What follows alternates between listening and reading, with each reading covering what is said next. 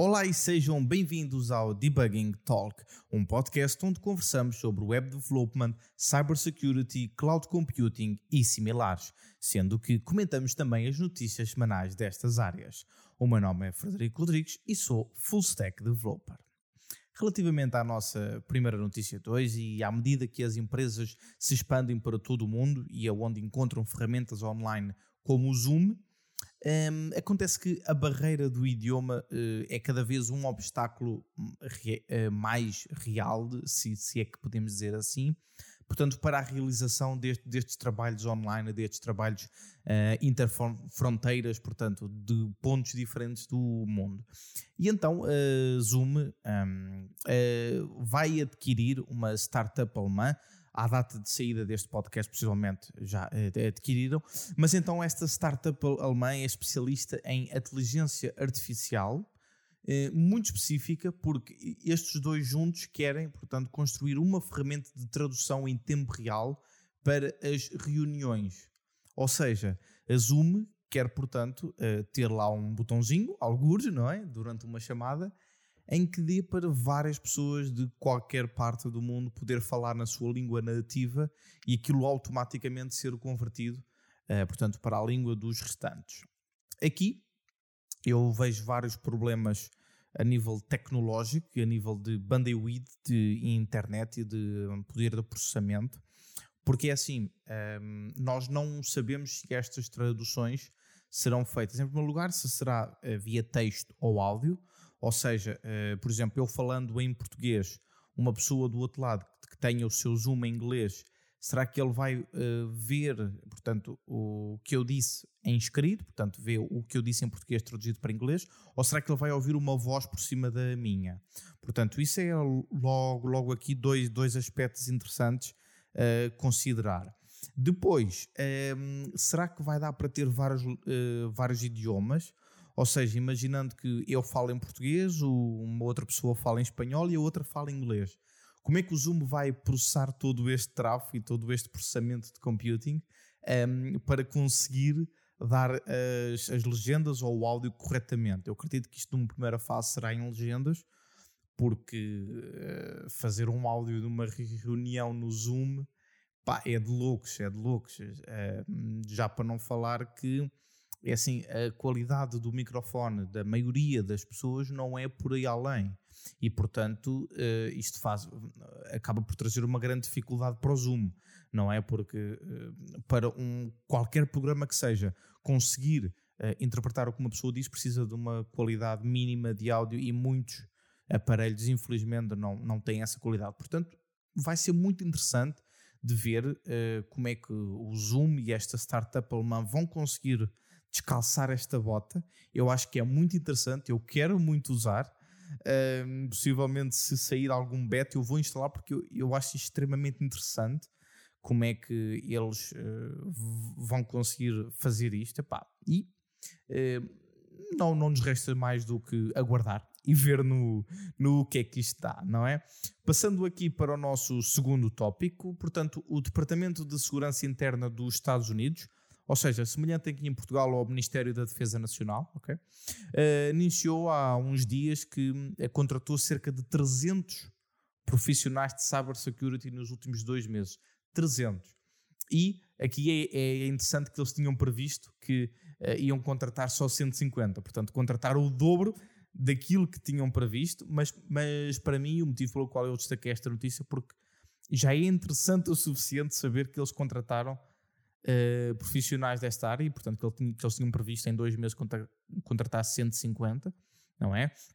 Claro que isto tem aqui duas, duas questões, não é? A primeira é que, face aos, aos recentes ataques que os Estados Unidos, de uma maneira geral, o mundo tem sofrido nestes últimos meses, têm sido uh, bastante avolumados e este podcast fala muito sobre estes tipos de ataques, não é? E aqui refiro-me um bocadinho mais aos ransomwares, não a bugs e a outras coisas que entretanto vão, vão aparecendo e que nós vamos noticiando. Estou-me a falar mesmo a ransomwares, portanto há ataques em que um hacker depois pede uh, dinheiro em troca para desbloquear um serviço ou devolver uh, uma informação.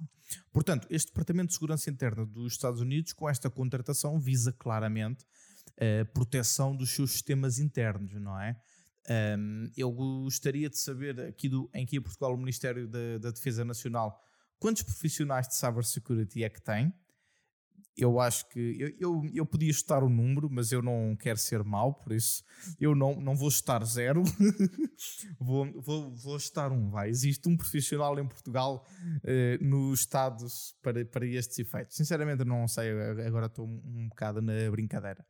Mas, mas é assim, é interessante ver como os Estados Unidos estão realmente a preocupar-se com estas situações.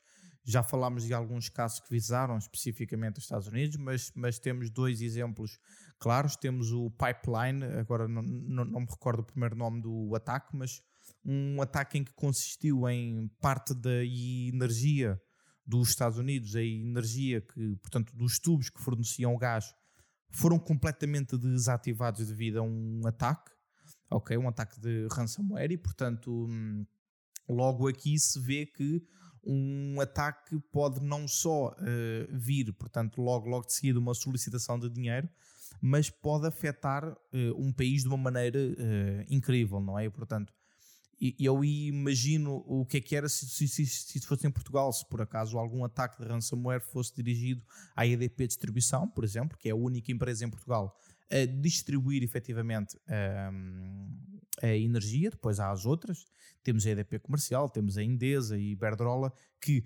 depois vendem esta energia aos consumidores finais, mas efetivamente é a EDP Distribuição, que agora se chama E-Redes, a efetivamente fazer o, o, o, dirty work, portanto, o trabalho sujo de, de fazer, de fornecer esta, esta energia. Agora, imaginem o que é que era se nos Estados Unidos só foi atacado uma empresa em específico, mas essa empresa só era responsável por uma parte relativamente pequena face ao, ao, ao, ao, ao país, não é? face aos Estados Unidos, mas aqui em Portugal seria seguramente uma EDP, não é? Portanto, imaginando que a EDP é uh, atacada, portanto, todo o país fica sem, sem energia, tipo.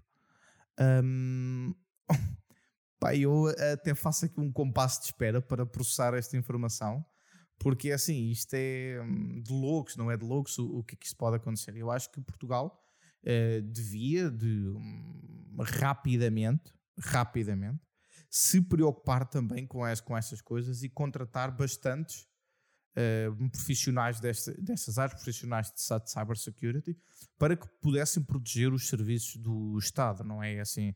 são inúmeros os casos de serviços estatais que, que não funcionam ou que não estão bem protegidos. E hum, sinceramente não sei como é que em Portugal não há mais ataques do que aquilo que neste momento há, ok? Porque temos um país que, hum, primeiro, não conhece muito bem este mundo, ok? Da cybersecurity e depois também não, não o leva muito a sério. E falo isto de experiência profissional, portanto, eu um, tenho uma empresa uh, onde nós prestamos alguns serviços nesta área, na área da, da segurança, uh, portanto, tanto de pessoas como de empresas, e isto não é muito bem visto uh, pelas empresas, até porque, como, como aqueles que me ouvem saberão, isto são, são coisas bastante caras, não é? De se fazer, que é preciso muito tempo, é preciso muita pesquisa para se uh, prevenir um, um, ataque destes ou, ou, tentar mitigar o máximo possível antes que ele uh, aconteça. Mas as empresas não levam isso muito bem, não compreendem muito bem esta, esta área. Por isso é que eu acho que Portugal está aqui numa bolha de que eu ainda não sei como é que ainda ninguém atacou isto tudo, tipo, porque eu acho que isto está super vulnerável. Uh, dei o exemplo da, da EDP, poderia dar também o da Galp, que é responsável por uma grande parte do abastecimento de gás e, portanto, imaginem o que é que era não haver eletricidade e gás durante um dia. Tipo, já, já, já nem falo durante vários dias como aconteceu nos Estados Unidos. Eu aqui refiro-me só um dia, 24 horas. O que é que acontecia? Ok? É assim, é, é uma coisa que eu nem sequer quero pensar, porque pá, ia falhar tudo. Meu Deus, eu, eu, eu até, até me dá aqui uma. Ai Jesus, até me dá uma ânsia só de pensar isto. Mas bem, Passando então aqui para a nossa próxima notícia, o, e também aqui no seguimento da cybersecurity, o GitHub anunciou recentemente que pagou nos últimos anos mais de 1,25 milhões de euros através do seu programa de recompensas de Bug Bounty. Portanto, isto desde 2016, não é? Um, eles, portanto, fizeram estes pagamentos através da Ecor One, uma plataforma muito conhecida para este efeito de recompensas de bug bounces e um, salientar aqui mais a, a algum, alguns dados que eles forneceram, porque de acordo com eles, só em 2020, portanto, foram mais de 200 vulnerabilidades que afetaram os seus produtos e serviços.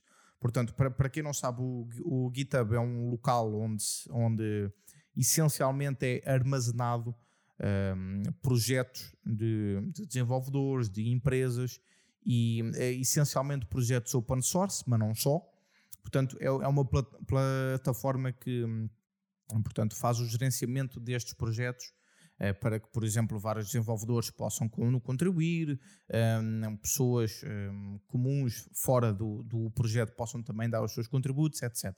Não, não vou também estar a entrar aqui muito em detalhe, mas uh, a ideia é esta. Portanto, eh, eles também disseram que receberam mais de mil reportes, portanto, através destes seus projetos de recompensas, e afirmaram que os tempos de resposta, neste caso ainda em 2020, foi em média de 13 horas para, para eh, portanto, a primeira resposta e pagar em menos de 24 horas após o relatório ter sido enviado. Portanto, a confirmar-se que efetivamente havia um bug e hum, a confirmar-se que ele era efetivamente legível para este programa de bug bounty, eles pagavam em 24 horas após estar tudo, tudo, tudo certinho. E aqui levanta-me dois, dois pontos. Primeiro, é uma das empresas que mais rapidamente faz este tipo de pagamentos. Ok? E eu acho muito interessante. Acho muito interessante isto.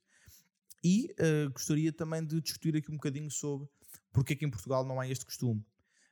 Um, eu não conheço uma empresa em, em Portugal e hum, se há, há, alguém conhecer, por favor, diga. Uh, pode uh, comentar aqui no, podcast ou pode ir ao site debuggingtalk.pt, está lá um formulário de contacto. Eu peço, por favor, que me digam se conhecem alguma, mas eu não conheço e eu, eu tive aqui a pesquisar um bocadinho e não, não encontrei nenhuma empresa portuguesa que tenha um programa de bug bouncy, ok? E é muito raro, muito, muito raro, qualquer uma que diga: ok, se encontrares algum erro no nosso sistema, envia um e-mail para aqui, por exemplo. Terem um e-mail específico para o reporte de, eh, de bugs, ok? Portanto, não há, ou a grande maioria não há, e quando há é bugs mais a níveis visuais, não é a nível de cybersecurity, é a nível de vulnerabilidades não é? Portanto, hum, isto vem também na, na sequência do, do que eu disse no, no ponto anterior, por isso é que eu passei para este. É assim, em Portugal não há esta consciência da cybersecurity, o que é que é isto, não é? O que é que são as vulnerabilidades e o que é que isto pode dar. E depois acontece que também acabam por nenhuma empresa ter estes programas de bug bounty, que hum, para quem não sabe são, são programas em que, um, portanto, pesquisadores tentam atacar eticamente, isto é muito importante, eticamente determinados serviços e uh, quando conseguem, portanto, fazem um relatório, enviam para a empresa, a empresa verifica, ok, realmente isto é uma vulnerabilidade, atribui essa vulnerabilidade e faz o respectivo pagamento que foi acordado. Pronto, isto, isto é simples. Ou seja, um, qualquer pessoa no, no, mundo pode tentar hackear uh, aquela empresa. E, um, e como é óbvio, eu sou favorável a isso ok? Na maioria dos casos. Um, em empresas que, um, que, têm essa possibilidade e que têm esse, um, essa vontade de, hum, eh, de segurar os dados que têm dos seus clientes, não é? Estou a equacionar, por exemplo, o caso de, hum, de hotéis, o caso de hospitais, o caso até eventualmente escolas, em que processam muita informação de muita gente, e também, por exemplo, supermercados e etc. Este pessoal armazena muita informação. E um leak, não é? Portanto, uma informação divulgada deste pessoal ia trazer um, um incómodo, digamos assim, muito grande, muito grande. Por isso é assim, eu acho que este tipo de empresas seguramente devia ter um programa deste, é assim, permitia que os pesquisadores, portanto, fizessem de uma forma legal e controlada, isso é muito importante, não é?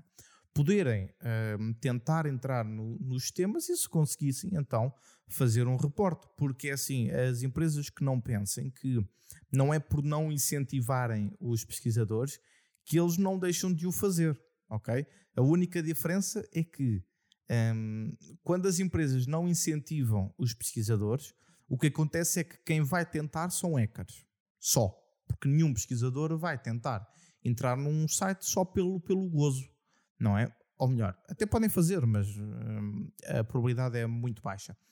Por outro lado, se incentivarem estes pesquisadores, se oferecerem uma recompensa, uh, vai haver muito mais pesquisadores do que hackers a tentar entrar naquele sistema. E a partir do momento em que é um pesquisador que descobre um problema e o reporta, a empresa está controladíssima, porque foi um pesquisador que reportou, não foi um hacker. Ok, portanto, ele está com a melhor das intenções, ele entrega o serviço, a empresa paga e eles então depois hum, resolvem o problema, não é? Portanto, corrigem esta uh, vulnerabilidade. Ora, aqui depois, claro que há um comentário que sempre surge que é então, mas, mas para isso a empresa tem que ter dinheiro para poder pagar uh, estes pesquisadores. Correto, isso efetivamente tem que uh, acontecer, mas aqui eu, eu eu acho que é melhor pensar de uma outra forma, que é, por exemplo, falando de exemplos em concreto, o, os hipermercados continente, regulados pela, ou melhor, controlados pela Sonai, o que é que acontece se um hacker pegasse na, nas bases de dados do continente, por exemplo, dos, uh, dos clientes que têm o cartão continente, que é do, eu acredito que é o maior cartão de descontos neste momento no país e, portanto, que tem mais aderentes, Ora, o que acontecia se aquela base de dados fosse eh, disponível publicamente? Ok? Qual é que era o transtorno financeiro que o continente ia ter? Ok? Porque assim, ia ter um grande tran transtorno financeiro. Primeiro, as pessoas acabariam por ir comprar menos, não é? Portanto, tem logo ali aquela questão. Acabariam por usar menos o cartão por insegurança.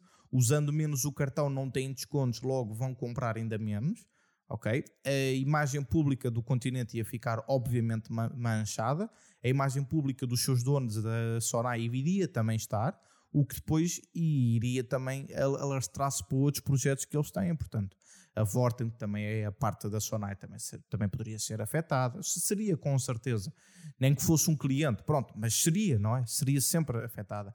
A Vorten, a Modalfa, a Sport Zone, etc. Portanto, a Wells, é assim, a Sonai tem um, um grupo tão grande de empresas que um, se uma delas tiver um problema destes, as outras vão acabar por sofrer. E é assim, vamos imaginar que um problema destes traria um transtorno de um milhão de euros para a Sonai num ano. Ok? Então não é melhor criar um sistema de bug bouncy um, em, que, em que dava, por exemplo, aos pesquisadores 50 mil euros. Porque é assim, se um pesquisador encontrar, ok, eles têm que desembolsar 50 mil euros, mas ao menos não foi um hacker que lhes deu um milhão de euros de prejuízo. Ok, portanto é assim, claro que isto é mais para empresas grandes que têm esta possibilidade de pagar um valor, não é? Pronto, é perfeitamente compreensível, mas é preciso é ter isto em causa. É preciso perceber que, calhando pagar 50 mil euros a um pesquisador, é uma pechincha. Porque se for um hacker, vão, vão ter que gastar um milhão. Ou mais, pronto, eu estou a dar um milhão porque é o, o, valor que vem à, à, mente quando a gente pensa em multas milionárias e valores uh, uh, milionários, não é? Mas, mas é assim, poderá ser qualquer valor, não é? Não se, não sabe qual é o teto temos vários casos de empresas que perderam uh, milhões de euros em, em questões como estas. E, portanto, uh, é assim, eu acho que empresas deviam. Uh, aliás, nem, nem é um, uma questão de, de, deviam, é uma questão de faz, faz sentido, financeiramente faz sentido ter estes temas e não tem, e é isto que me, que me deixa tipo, what? Porquê que não tem? Não é? Mas bem, é assim, cada um toma, toma as suas decisões e, portanto, avançaremos sem continuar a cascar em cima da Sonai. não tenho nada contra eles, é só um exemplo que eu tive. Poderia ter, ter dito a Jerónimo Martins, poderia ter dito qualquer uma outra empresa também eh, grande, foi aquela que, que me lembrei. Ora bem, então, passando para o próximo, eh, tem, temos aqui também um, uma coisa interessante. o Departamento de Justiça dos Estados Unidos confiscou domínios de 36 sites da imprensa iraniana que, segundo estes, não estavam apenas ao, não, não estavam, portanto, a operar em violação das sanções, portanto, os Estados Unidos têm algumas eh, sanções aplicadas eh, aos, ao, ao, país, não é? Eh, destas imprensas e eles estavam também, para além de estarem em violação dessas sanções, estavam uh, numa ampla, e passo a citar, operação de influência apoiada pelo governo iraniano visando os Estados Unidos. Ou seja, este, o Departamento de Justiça disse que estes uh, sites são, seriam administrados pela União Islâmica de Rádio e Televisão Iraniana, uh, que supostamente estará sob o controle da força Quds, da Guarda Revolucionária Islâmica e três locais uh, adicionais, um, ehm, portanto, destes 33 mais três que foram derrubados, eram supostamente controlados por um grupo terrorista iraniano. Pronto. Portanto, isto um, ehm, uh, eh, prova aqui duas situações. Primeiro, que os Estados Unidos têm um grande poder mesmo fora do seu país, mas, ironicamente, ironicamente, embora estes sites fossem então destes grupos iranianos, os domínios são propriedades de cloud providers nos Estados Unidos. Especialmente a maioria deles eh, estavam, eh, portanto, foram registados e estavam alojados na Amazon AWS, a cloud eh, provider da Amazon, dando, portanto, às autoridades policiais do, do, dos Estados Unidos o, portanto, a forma de assumir muito facilmente o controle desta situação e o bloqueio imediato uh, dos conteúdos, não é? Portanto, é assim, isto per permitiu que, que, os Estados Unidos muito facilmente mandassem aquilo tudo, abaixo e siga, siga para bingo. Ora, um, o segundo ponto que, que, eu, que eu queria tocar, e é assim, eu peço desculpa estar sempre a comparar Portugal com, com os Estados Unidos, mas é assim, uma verdade é que estas notícias de cybersecurity vêm sempre dos Estados Unidos, porque é o país que mais está a investir nesta, nesta área, não é? E portanto, não, não só na cybersecurity, mas de uma maneira uh, geral a nível de informação na, na web. E estes exemplos destes uh, 36 sites da imprensa iraniana que foram abaixo era exatamente por um, uma campanha de desinformação, não é? Portanto, um, e portanto eu, eu gosto de comparar aquilo que se faz lá fora com aquilo que se faz cá, porque Portugal é o meu país, é onde eu resido e portanto uh, se eu acho que está a ser feito corretamente num outro país, eu quero que o meu país faça exatamente o mesmo, se não melhor.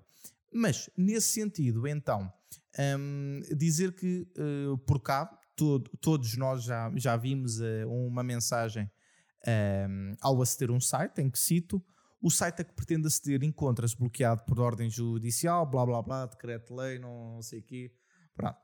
Uh, sabem perfeitamente isso. Isto normalmente é feito em sites uh, que alegadamente, portanto, hospedam e transmitem conteúdo ilícito, portanto, possivelmente um, quem já te, tentou a ver filmes sem, sem pagar, jogos de futebol, etc., ou outros desportos, um, deparou-se com estas mensagens. Mas é, é, é, engraçado que ver que estas mensagens que, um, que, que, aparecem, portanto, a qualquer pessoa que navega a partir de Portugal, ultrapassar este bloqueio é a coisa mais simples de sempre. Porque, ao contrário do que foi feito aqui nos Estados Unidos, em que a situação foi resolvida a nível do servidor, não é? Portanto, não há forma de, de, de dar a volta, é completamente eficaz, não é? Aqui em Portugal, não. Aqui em Portugal é bloqueado ao nível de DNS. Ou seja, qualquer pessoa que utilize uma operadora portuguesa para aceder à internet e, e não altere os seus servidores DNS, portanto, use a, a sua internet tal como a, o operador assim o, o indicou, não consegue entrar nestes sites bloqueados. Pronto, porque eles, eh, para, para todos os casos, digamos que estão bloqueados na, na rede portuguesa não é? Vamos um, ehm, falar assim. Agora, se uma determinada pessoa alterar o DNS do computador ou do telemóvel, algo que é eh, super simples de ser feito e também até pode ser alterado no router, portanto aí qualquer aparelho que esteja conectado àquela rede está a utilizar aqueles DNS. Mas um, fazer esta alteração de DNS simples, tal como eu disse, e até aconselhada por muitos, pois, pois aumenta em diversos casos a velocidade da internet. Ok? Um, portanto, fazendo esta alteração, dá para contornar estes bloqueios.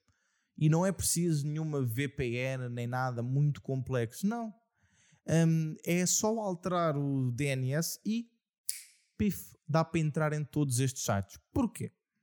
Porque isto é um controle feito a nível das, das operadoras portuguesas e é feito a nível de DNS. Isto para ser bem feito seria como nos Estados Unidos ao nível do servidor e o problema está resolvido, não há forma de contornar, ou então ao nível do IP. Ou seja, as operadoras em si bloqueavam o acesso àquele determinado IP.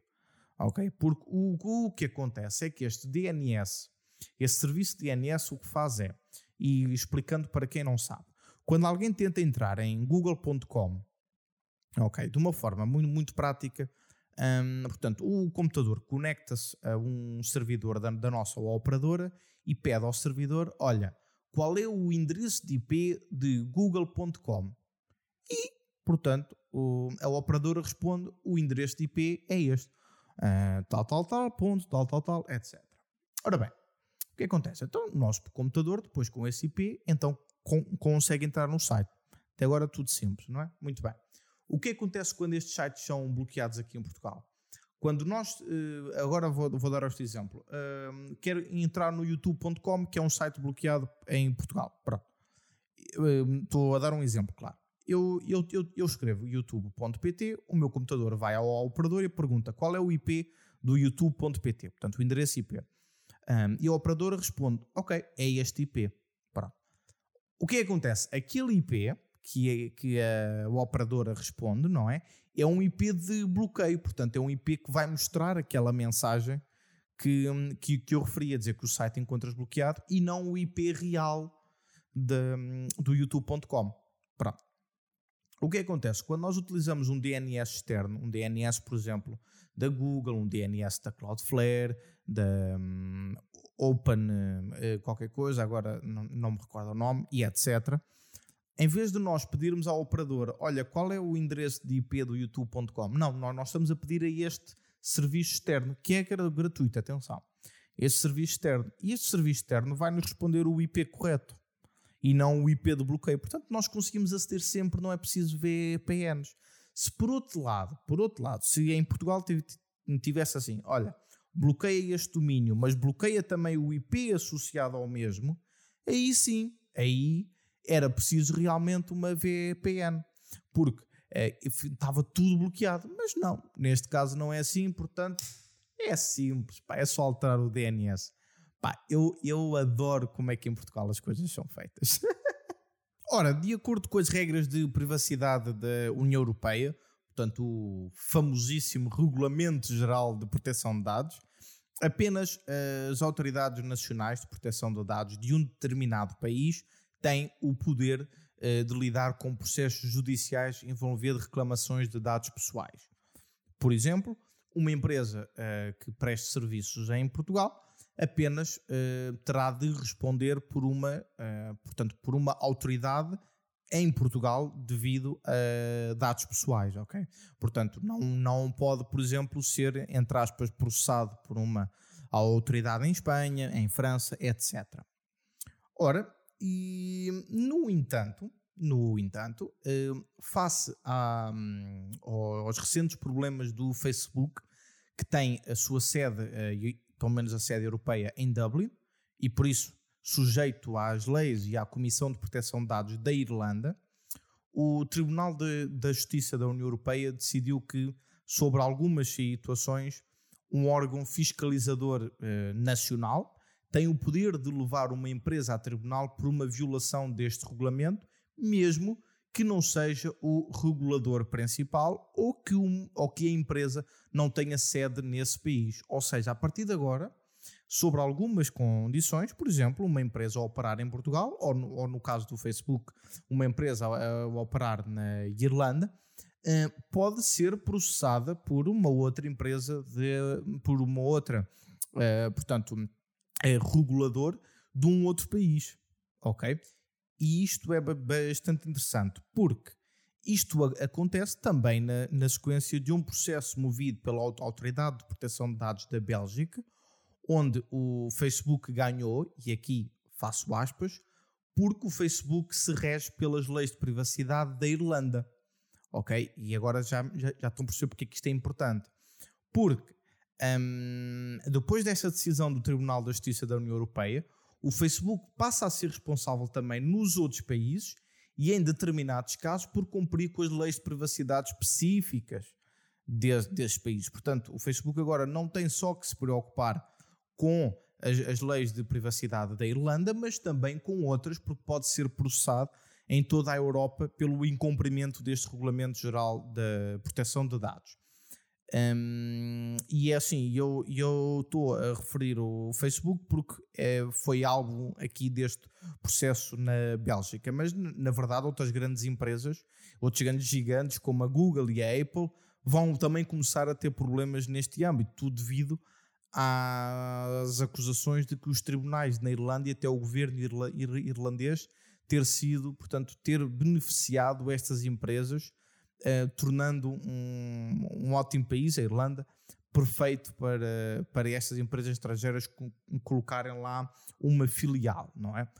Porque assim, acredito que muitos uh, saberão que a Irlanda é o mais próximo possível de um paraíso fiscal dentro do que é permitido sobre as leis da União Europeia e uh, juntando a isto leis mais, uh, digamos, relaxantes de privacidade geram em primeiro lugar, uh, um valor enorme para a Irlanda junto dessas empresas estrangeiras, mas depois há uma grande confusão na, União Europeia porque uh, determinadas leis, tanto tributárias como, neste caso em específico, um, de privacidade, na Irlanda não vão bem de encontro com que, o que existe no resto da União Europeia. Ora, é verdade que a União Europeia é um conjunto de países um, e os países não, não têm propriamente de ter exatamente as mesmas leis. Tudo certo. Aliás, se tivesse exatamente as mesmas leis, era só um país e não é. Não, não é isso. Agora, há determinadas situações de que se querem criar uma união, por exemplo, no que diz respeito a questões uh, tributárias e a questões de privacidade, que é essencialmente o que a Irlanda é acusada de não cumprir, não é?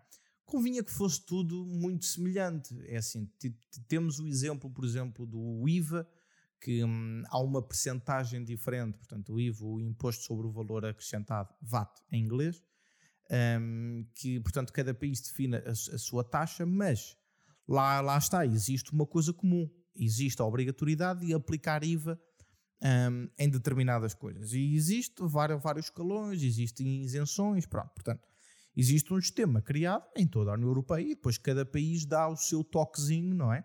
É claro que o estilo de vida em Portugal é diferente do estilo de vida em Espanha, que é diferente de, de, portanto, da questão económica e do PIB de cada uma das pessoas em França, que é depois também diferente um, de, de quanto é que o governo gasta anualmente em Itália. Portanto, isto para, para dizer que nestes vários países e no, e no resto da Europa, eu usei estes como, como, como, como exemplo, há muita coisa diferente um, entre cada país e cada país tem que ter, obviamente, portanto, forma de poder, um, de poder dar o seu toquezinho. Agora, a Irlanda uh, fazer praticamente o que quer no, no, que diz respeito à questão tributária, porque eles têm o mínimo possível, não é? Um, ao contrário da, daquilo que é dito uh, pelas autoridades, pelas mais altas autoridades europeias, e uh, no caso da, da, privacidade de tentar sempre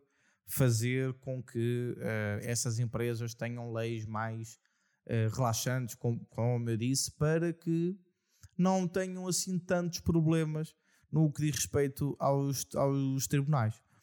É assim, em nota de rodapé, eu, eu acho que um, a União Europeia uh, fez aqui um bom trabalho no ponto de vista em que estas grandes empresas têm sim que ter responsabilidade sobre os vários países onde operam. Uma coisa é uma pequena empresa que tem um site, epá, e é assim, por exemplo, uh, nós, uh, temos um, um, determinado serviço online que pode ser adquirido em todo o mundo, não é?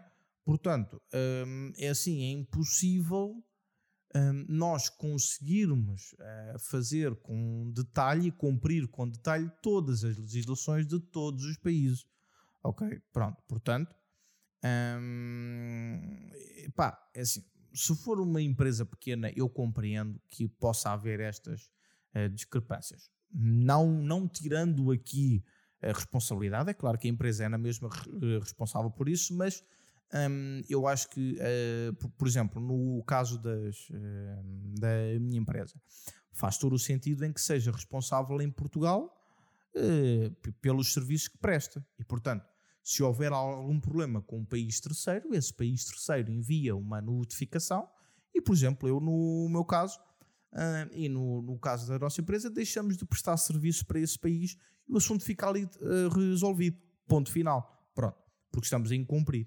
Agora, um, agora o Facebook e outras grandes, grandes empresas cobrirem-se atrás de um, de um escudo que é a Irlanda, dizendo ah, nós cumprimos com a legislação da Irlanda e, portanto, não precisamos cumprir com a vossa.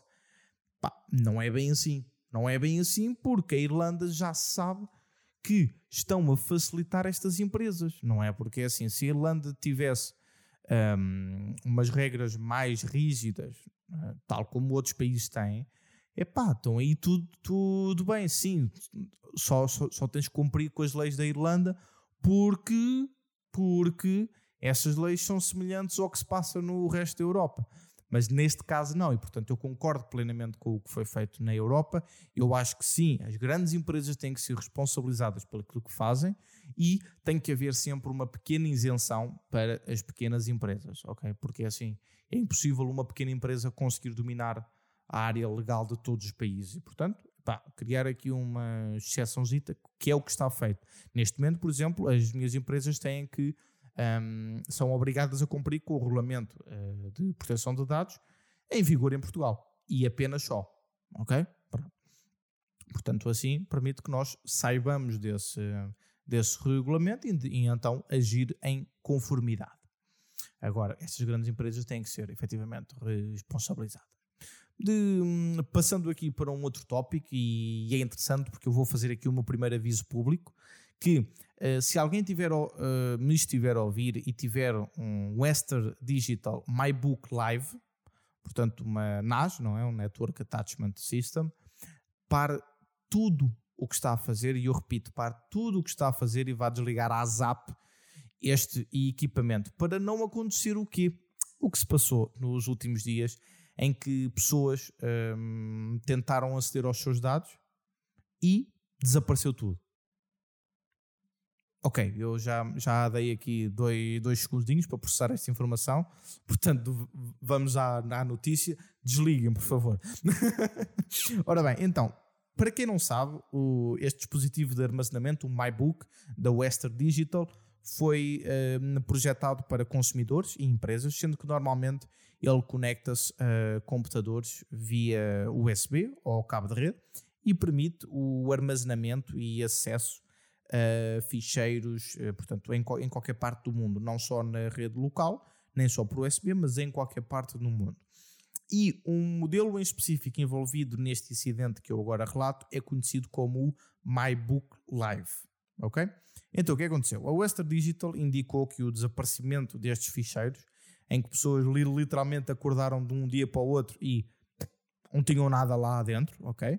Portanto, eles indicaram que este desaparecimento deve-se a uma exploração de uma vulnerabilidade de execução de comando remoto.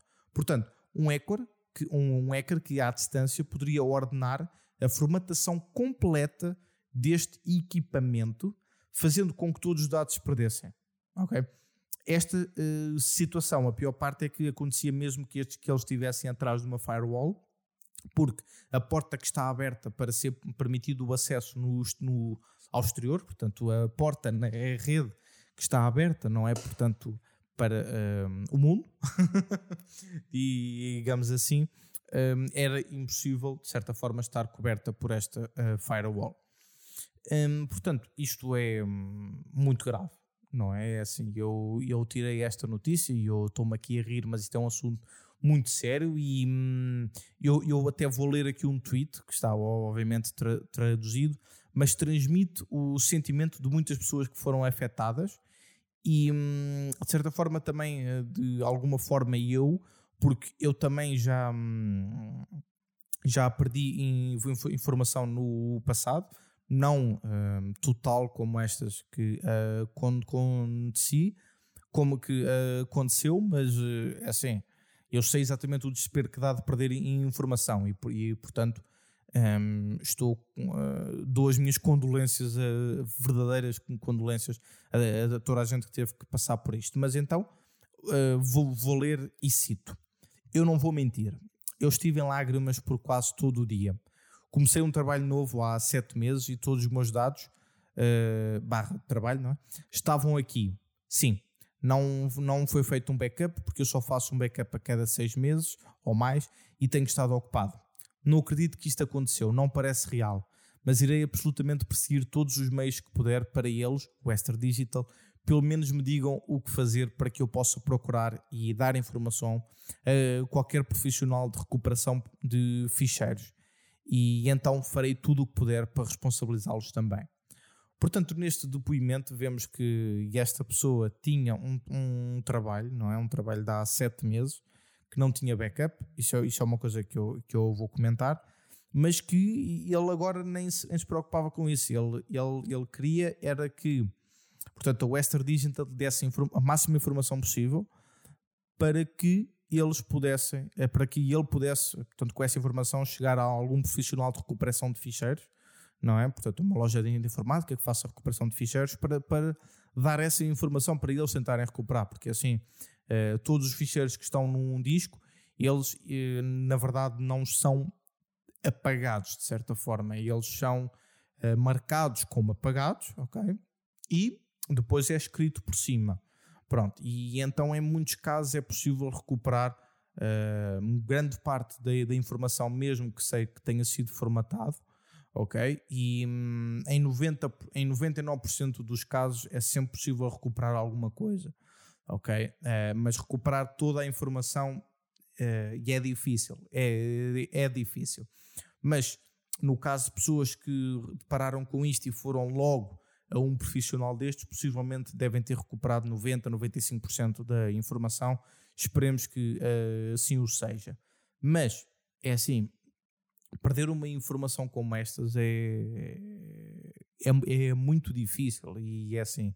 E ne, nesse sentido eu, eu, eu quero dar um conselho a todos, com certeza que muitos de vós já saberão, mas é assim: ter uh, uma cópia é equivalente a zero cópias, ter duas cópias é equivalente a uma cópia, ok? Redundância é a coisa mais importante na informação, ok? É a coisa mais importante e se eu puder, eu digo em todos os podcasts isto, isto é muito importante. É assim, se vocês tiverem uma informação que queiram preservar, se por exemplo vocês têm numa pen, têm no disco externo, ok, isso é uma cópia que vocês têm. Então pensem, uma cópia, tal como eu disse, é igual a zero, ok? Porque se essa cópia falha, acabou. Não tem hipótese, que foi o que aconteceu com este, portanto se vocês têm algo que querem preservar e têm uma cópia disso, têm que fazer duas. Têm que ter em dois locais. Ok? Só assim é que vocês têm hum, uma maior certeza de que nada vai correr mal. Ok? Só assim. Portanto, e imaginando estas pessoas que, têm uma, que tinham um, uma destas máquinas, uma destas Network Attachment Systems, que são o, o nome delas, um, deviam de ter duas. Pois é. Exatamente por isso, porque se tivessem uma num local e uma no outro local, 2 é igual a 1. Um. Eu sei que isto é, é, para o pessoal que perceba de matemática. Possa parecer estranho, mas é verdade, porque é assim, duas, duas cópias, se uma delas falhar e ainda tens uma, podes fazer mais uma cópia e voltas a ter as duas. Pronto. Um, é neste, neste, neste sentido, como é óbvio. Portanto, é sempre muito importante e é importante também que dentro da possibilidade de cada um, esta segunda cópia esteja num local físico diferente da primeira. Porque imaginando que existe uma catástrofe natural e imaginando que existe um sismo, vá, uma coisa mais provável, um incêndio, uma inundação, pronto, acabam por perder a primeira cópia, não é? E se as duas cópias estiverem no mesmo sítio, vão perder as duas. Pronto. Uh, nós, na, na, nossa empresa, uh, adotamos, como é óbvio, isso, não é? Uh, toda a nossa informação está em pelo menos dois locais, eu digo pelo menos, ok? Está em dois locais físicos, pelo menos, ok? Aquela que é mais importante está em três locais, sim, três locais, e uh, não só em três locais físicos separados, como em países diferentes. Ok? Portanto, uma das nossas cópias das, da informação mais importante está num país diferente de Portugal. Ok? Portanto, isto, isto permite que, mesmo que haja um problema com Portugal inteiro, mesmo que vá tudo embora, nós continuamos a ter informação mais importante uh, disponível sempre, 24 horas, em qualquer ponto do mundo. Pá, e isto é muito importante. É, é muito importante, até porque, é assim, não, não estou a dizer que em Portugal vai haver um sismo ou um problema desses gigantes, mas imaginando que as operadoras, por algum motivo, as operadoras em Portugal deixam de funcionar. Ok? Imaginando. Pá, não sei, tipo, pode acontecer, aliás, no próximo podcast eu até acho que, eu, que hum, vou falar sobre uma situação em que as operadoras simplesmente desligaram a internet durante um dia. Ok, ou, ou, ou pelo menos durante umas horas, mas uh, fiquem atentos para uh, saber mais novidades sobre isso. Mas, como eu estava a dizer, portanto, esta. Hum, hum, aqui em Portugal, se, se, as operadoras simplesmente se desligarem, ok, um, assim, a minha única hipótese é ir até Espanha. Mas, e digo até Espanha porque posso comprar lá um cartão uh, SIM e um, consigo me conectar à internet. Pronto. É nesse sentido, porque se as operadoras estão desligadas em Portugal, mesmo com dados móveis, não vou lá, não é? Portanto, sim. Mas, mas é assim, a, a, questão é que não é que alguma vez, mesmo que isso aconteça, eu vá à Espanha resolver um problema, mas imaginando que é possível, que é preciso, eu posso fazê-lo. Ok? Pronto. E é, e é nesse, nesse, nesse sentido que eu gosto de ter esta redundância. Passando para o próximo tópico, portanto, a Lime VPN, uma empresa que presta serviço, tal como o próprio Enigma, de VPN, foi atingido por um hack que afetou 69 mil registros de usuários, isto de acordo com os pesquisadores. O hacker afirma, portanto, ter roubado todo o banco de dados de clientes da empresa antes de colocar o seu site offline. E, até ao início da gravação deste podcast, o website continuava offline. Ora, os registros uh, roubados consistem em nomes de usuários, senhas em texto simples, endereço de IP, informações de faturação, etc. Pelo que os pesquisadores acrescentaram também que o ataque uh, incluiu chaves públicas e privadas dos usuários. A Lime VPN confirmou que numa publicação que efetivamente o hacker indicou que este tem as chaves privadas de cada usuário, o que é um sério problema de segurança, visto que com uma chave privada de um usuário, o hacker pode desencriptar, eh, portanto, hum, facilmente o tráfego de qualquer utilizador da Lime VPN. O que levanta aqui uma questão muito, muito simples, que é até que ponto é que as VPNs que se dizem super seguras encriptam tudo, não têm logs, entre outros claims que eles fazem, e depois vê-se um ataque destes que uh, foi com, confirmado por várias fontes. A Lime VPN não, não confirmou a questão das chaves privadas, até porque isto resultaria no fecho por completo das, do, do seu negócio. Um, aliás, como eles ainda não voltaram com o site, eu até acho que eles também vão fechar. Mas de qualquer das formas, até que ponto é que estas VPNs que se dizem seguras depois o são? Não é porque hum, é assim, eu venho a dizer já há, já, já tenho a oportunidade de comentar isso, portanto não, não, não me vou alongar. Vejam os episódios anteriores, mas é assim. Hum, o ponto das VPNs é que estão, portanto, quem, quem usa uma VPN está a confiar nessa VPN. Porque, imaginando, o tráfego normalmente passa pela operadora, vai até ao site de destino, volta à operadora e volta a nós, não é? Um, quando nós utilizamos uma VPN, o tráfego vai de nós para o operador, de, minto, de nós para a uh, eh, VPN, a VPN para o site, o site para a VPN e a VPN para nós. Obviamente que isto é um, um, um esquema muito resumido, só para que toda a gente compreenda, ok? Ora, então, tendo em conta este esquema, significa que as pessoas estão, deixam de confiar na operadora, portanto, na operadora de telecomunicações, em, em Portugal, é? a Mel, a Vodafone, a nós, etc., para confiar no provedor de VPN. Ou seja, por que raio é que a Norton VPN, um, que é uma das, das, mais conhecidas, a Private Internet Access um, e muitas outras, devem ser de maior confiança do que a operadora?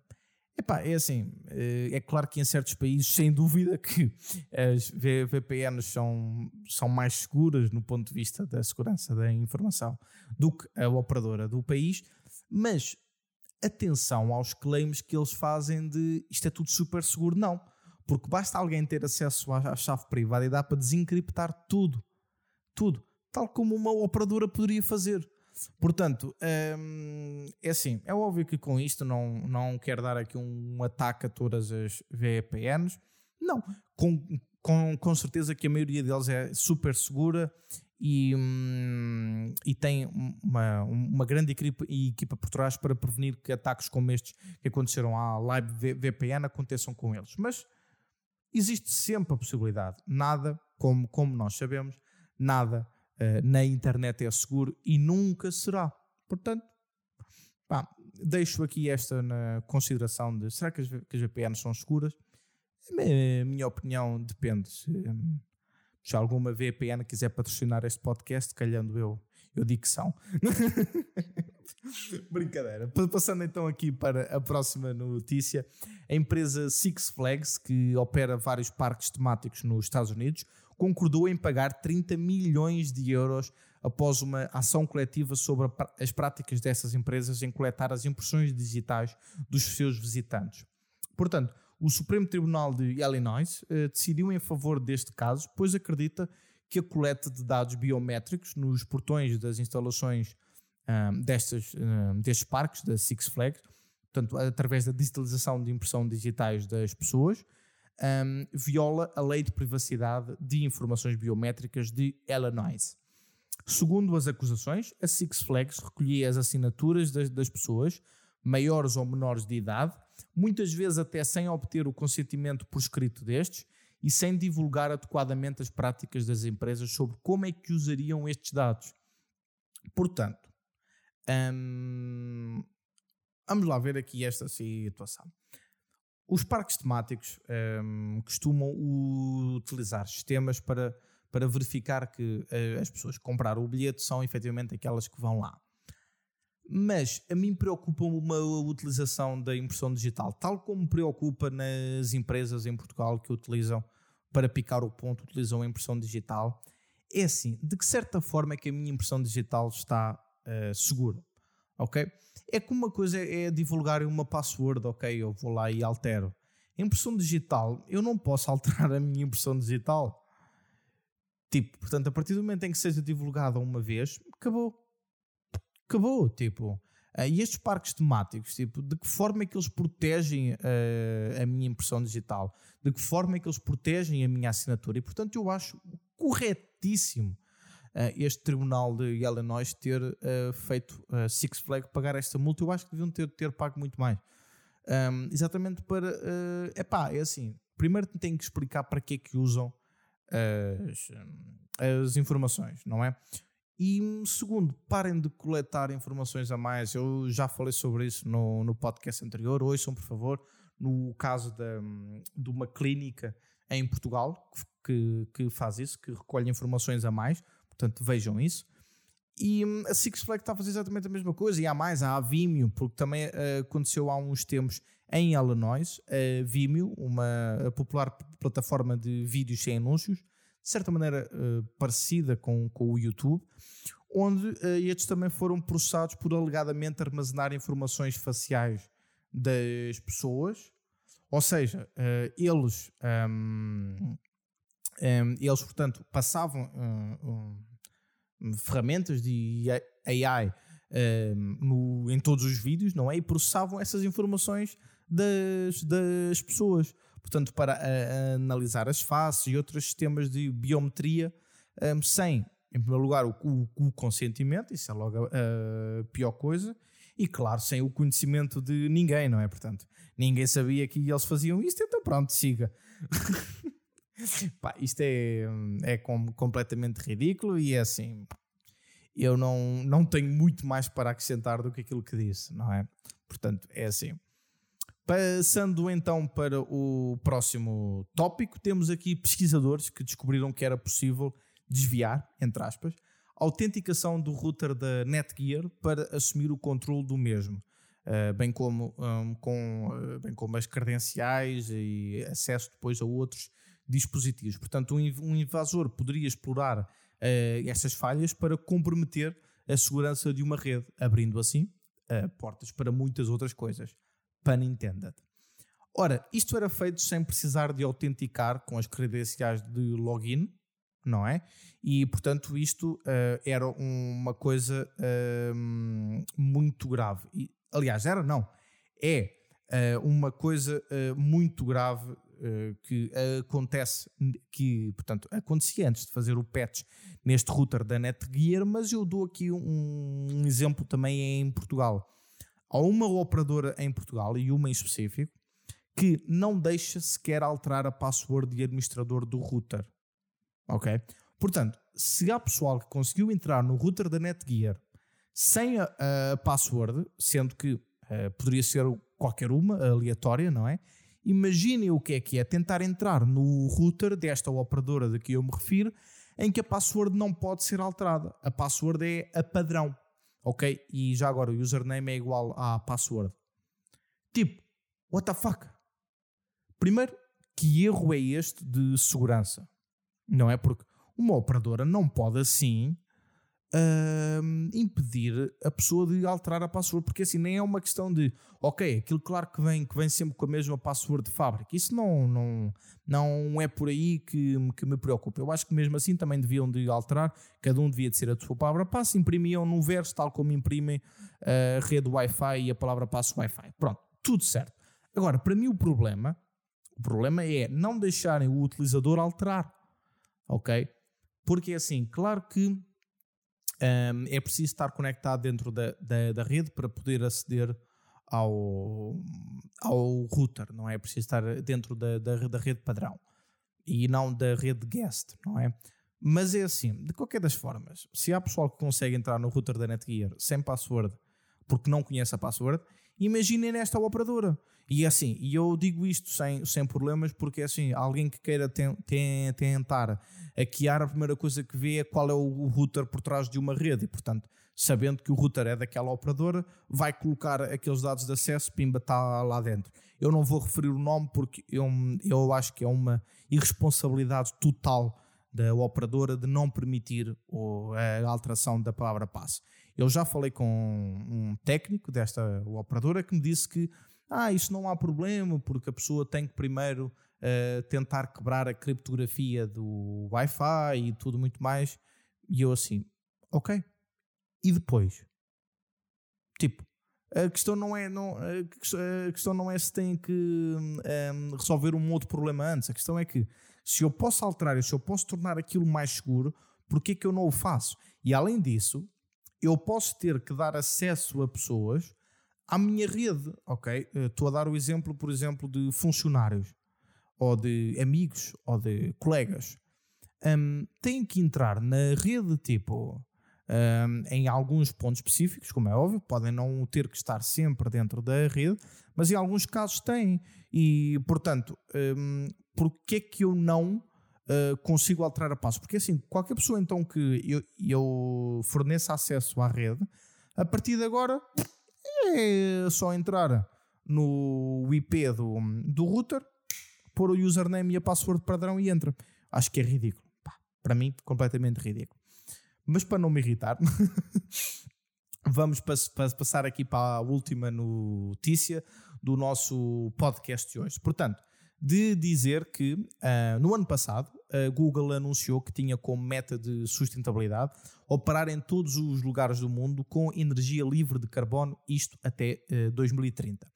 Ou seja, a energia que eles fabricam, uh, que eles fabricarem ou que comprarem, ter como proveniência apenas produções não poluentes.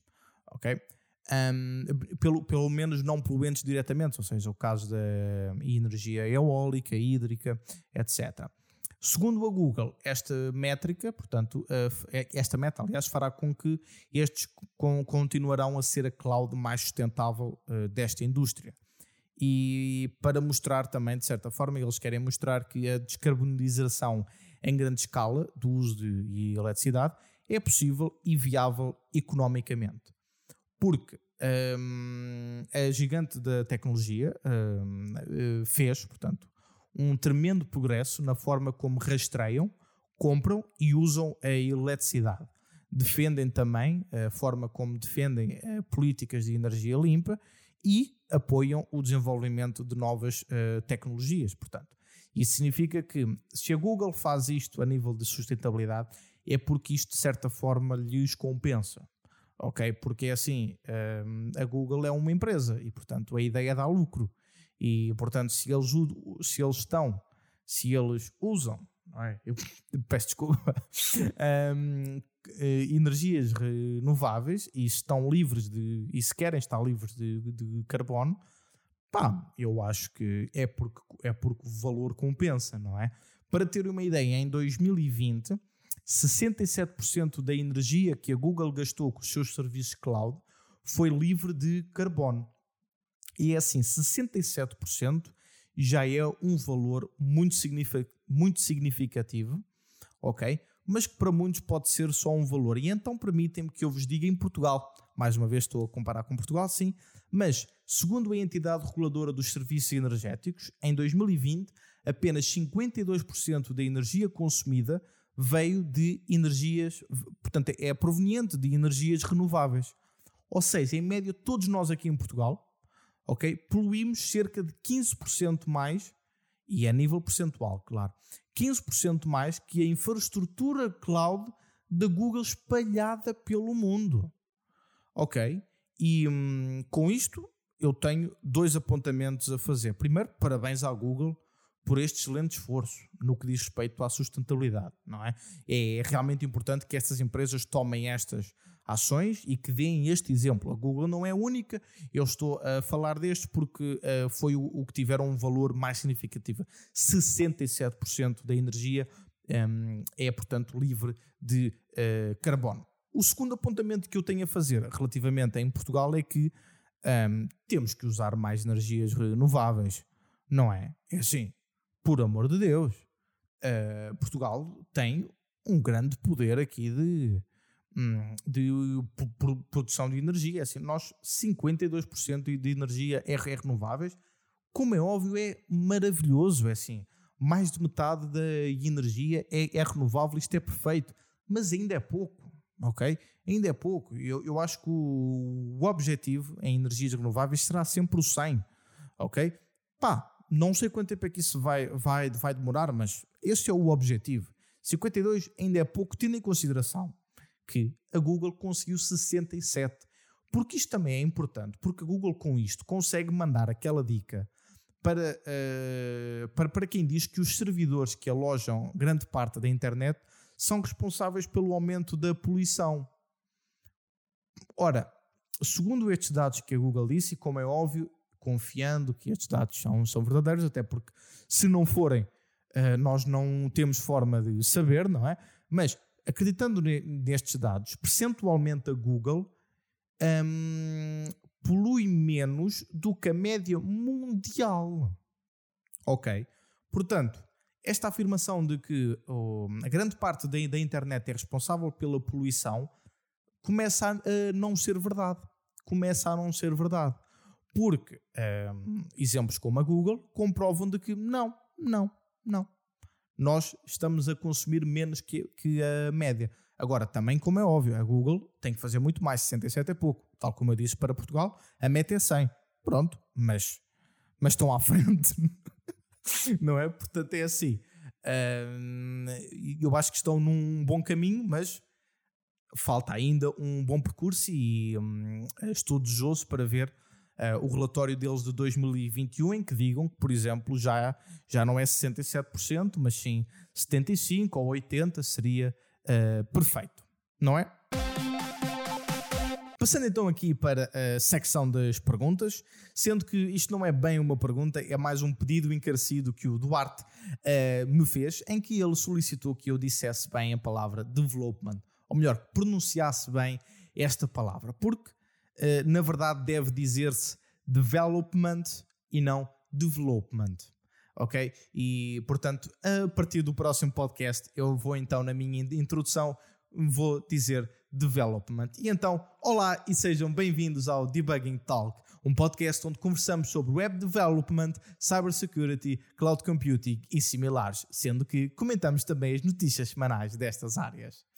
Duarte, na próxima semana, não te preocupes, que eu já vou começar bem. Certo? Muito bem, estamos então aqui no final do nosso podcast e nesse sentido queria pedir a todos os que estão a ouvir para deixarem uma avaliação ou até um comentário no nosso podcast através da plataforma que estão a usar para ouvir o mesmo e por que não partilhar com amigos que gostem destas áreas que falamos. Relembro também que tudo o que falamos, notícias e links que referimos, bem como mais informações sobre o nosso podcast e o formulário onde podem fazer perguntas e mandar sugestões, tal como o Eduardo fez, está tudo disponível no nosso site em debuggingtalk.pt. Caso tenham alguma dúvida ou sugestão, podem também entrar em contato connosco através do site.